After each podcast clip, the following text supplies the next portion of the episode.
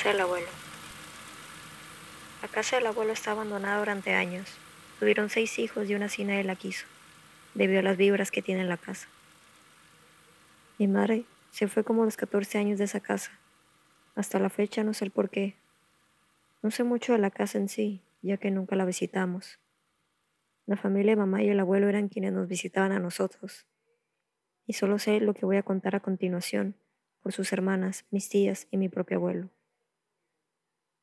Mi abuela dejó a mi abuelo cuando mi mamá y sus hermanas eran solo unas niñas, así que el abuelo se encargó de criarlas. Tenía un terreno enorme con varias hectáreas y una casa que construyó él mismo con sus propias manos, con enormes habitaciones para sus hijas. Debido a que mi abuelo trabajaba durante el día, las niñas se quedaban totalmente solas en aquella vieja casa, donde podías escuchar absolutamente todo. El crujido de las puertas, el susurrar del viento, el goteo que se escuchaba del segundo piso al no cerrar bien la llave.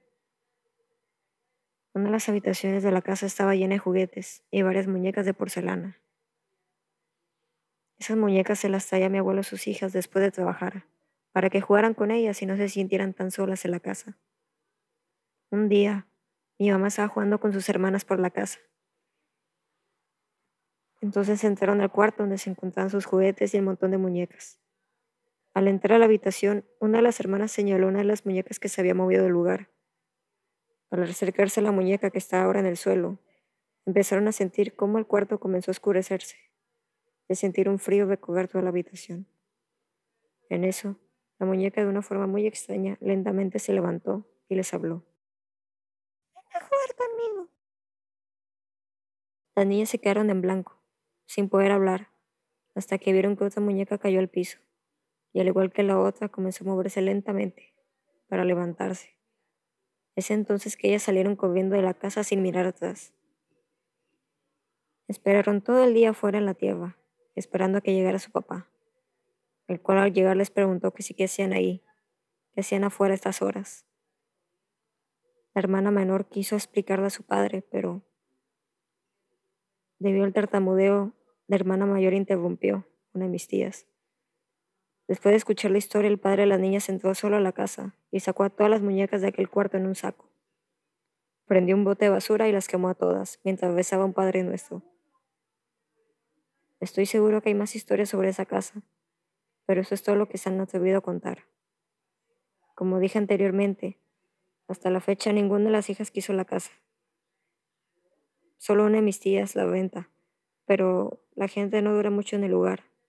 Todos los que se han hospedado ahí han comentado a mi tía que hay algo en ese lugar, algo que les asusta. Ya sé que no se pueden quedar más tiempo.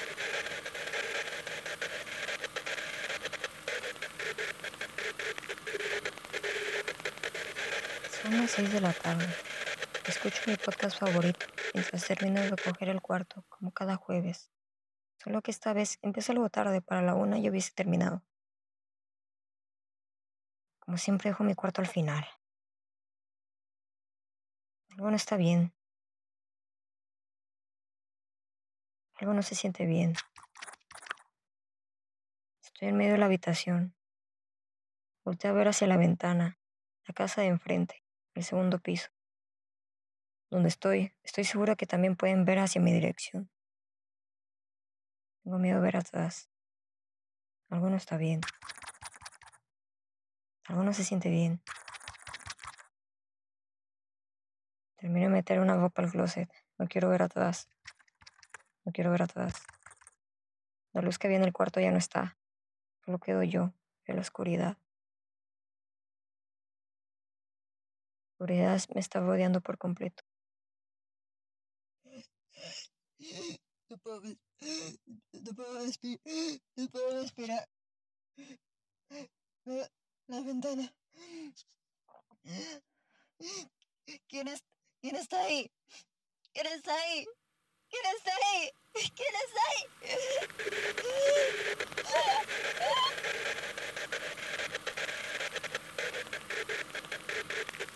Un día una joven pareja de recién casados fue a realizar montañismo a las afueras de la ciudad. Cuando el sol comenzó a bajar, pronto se daría cuenta de que estaban perdidos. La esposa comenzó a preocuparse. Pero el esposo para calmarla le dijo que encontrarían el camino de vuelta al cabo. La joven pareja caminó por horas. Pareciera como si hubiesen caminado en círculos una y otra y otra vez, sin tener idea de dónde estaban, mientras que la oscuridad de la noche seguía aumentando.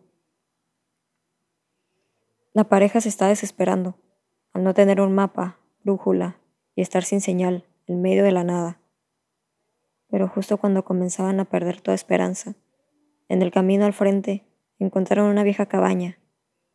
Pareciera que la cabaña está abandonada desde hace ya mucho tiempo. Podría decirse que desde hace años. Muchas de las ventanas se encontraban quebradas y varias tejas se habían caído del tejado. El esposo tocó la puerta de enfrente. Preguntó si no había nadie, sin embargo no hubo respuesta alguna. Cuando dio la vuelta a la manija, la puerta se abrió lentamente.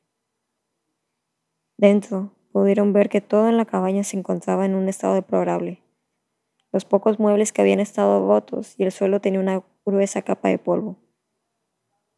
Mientras la pareja observaba alrededor de la cabaña, notaron que el ambiente dentro del lugar se sentía cada vez más pesado y un olor a humedad horrible. Las paredes de la cabaña estaban cubiertas de grafiti, grafiti que llegaba desde el piso al techo, en pintura roja, donde estaban escritas las palabras muerte, muerte, muerte. La pareja al ver esto se sintieron bastante alarmados, y con la mano temblorosa el esposo tocó la pared, y se horrorizó al notar que la pintura seguía fresca. La joven pareja estaba asustada, pero no tenían a dónde ir. Sabían que la montaña era muy peligrosa por las noches, debido al montón de animales salvajes, merodeando por el bosque. Y a pesar de lo que está escrito en las paredes, decidieron pasar la noche ahí. Mientras subían por las escaleras, encontraron un colchón como carcomido, que estaba cubierto de unas manchas muy extrañas.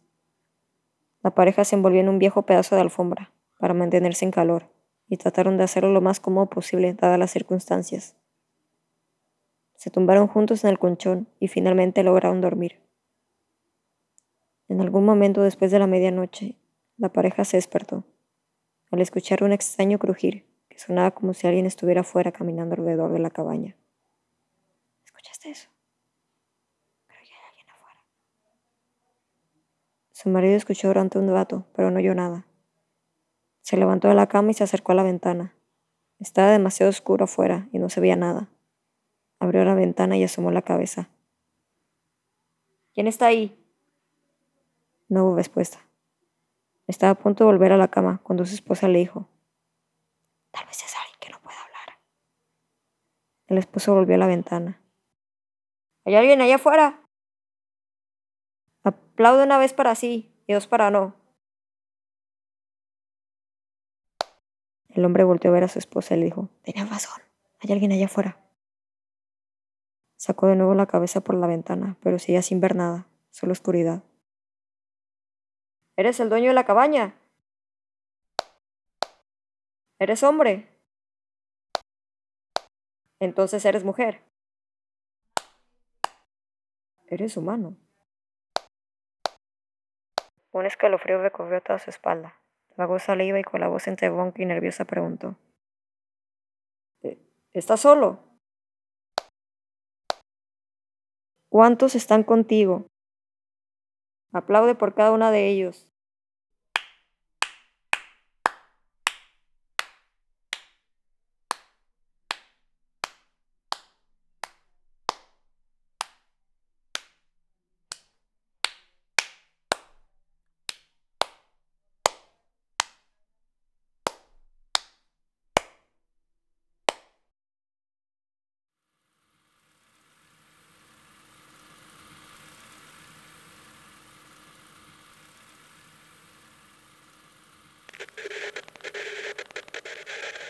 Alexa, juguemos escondidas. Me encanta jugar escondidas. Escóndete. Voy a contar hasta 10. 1, 2, 3, 4, 5, 6, 7, 8, 9, 10. En el pasillo no estás. Te encontré. Te has escondido detrás del sofá de la sala. No estás mal, no estoy ahí. Alexa, juguemos escondidas. Me encanta jugar escondidas. Escóndete. Voy a contar hasta 10. 1, 2, 3, 4, 5, 6, 7, 8, 9, 10. En el pasillo no estás. En la sala tampoco. Te encontré. Te has escondido debajo de la escalera. ¿Quieres jugar otra vez? Ah, pinche porquería, no sabes jugar. Sí. Muy bien. Escóndete. Voy a contar hasta 10. 1, 2, 3, 4, 5, 6, 7, 8, 9, 10. En el pasillo no estás. En la sala tampoco. Tampoco estás en el recibidor. ¿De qué estás? Aquí estoy. Te encontré. Has escondido en la habitación principal. Alexa, para.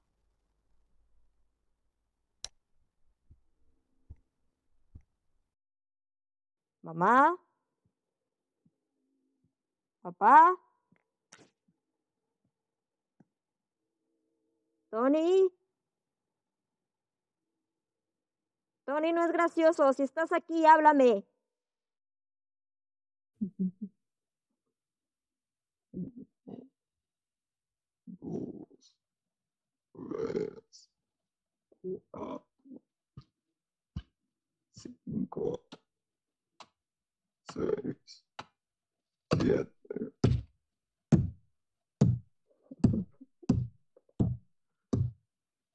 Tony, no es gracioso.